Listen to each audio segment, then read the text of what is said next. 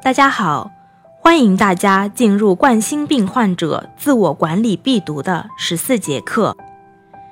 冠心病是冠状动脉粥样硬化心脏病的简称，它是由于冠状动脉发生了粥样硬化所致。这种粥样硬化的斑块堆积在冠状动脉内膜上，犹如老化的水管，垃圾越积越多。管腔愈发狭窄，久而久之，水流最终被阻断，在冠状动脉上就表现为心肌血流量减少、心脏供氧不足，而产生一系列缺血性表现，如胸闷、憋气、心绞痛、心肌梗塞，甚至猝死。那么，什么是冠心病？哪些因素会诱发冠心病？哪些人易发冠心病？发生冠心病应该如何正确处理？冠心病有哪些治疗方案？日常生活中需要如何预防冠心病？冠心病治疗期间应该如何养护？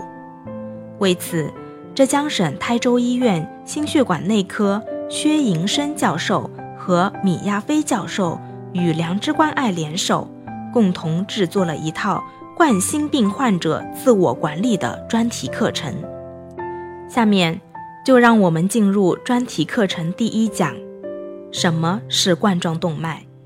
冠状动脉在人体的哪个部位？大家可能都知道，心脏负责为我们全身的脏器供血。其实。心脏自身也需要血液供应，供应心脏血液的血管就被称为冠状动脉。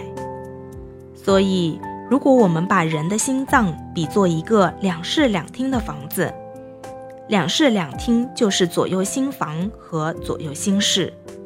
房子有四扇门，分别是主动脉瓣、肺动脉瓣、二尖瓣和三尖瓣。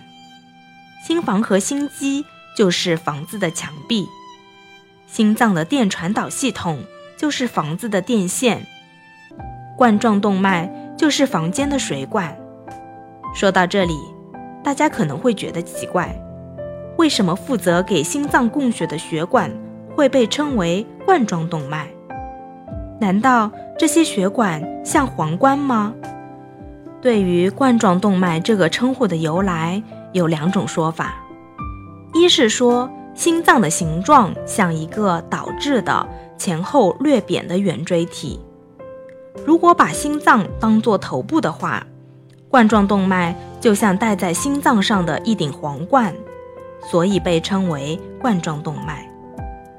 另一种说法是说把心脏血管倒过来看，冠状动脉就像树冠一样，所以才被称为冠状动脉。总之，无论是皇冠还是树冠，就是因为像个冠，所以冠状动脉的名字由来一定是因为它的外形。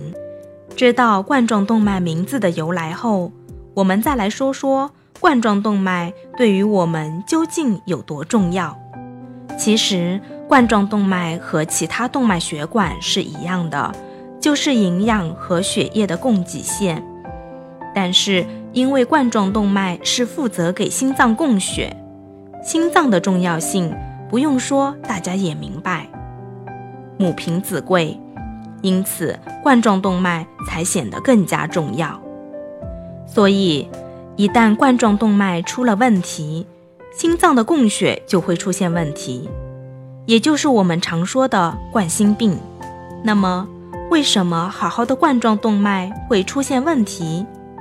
欢迎收听我们第二期内容，好好的血管怎么说堵就堵，敬请期待。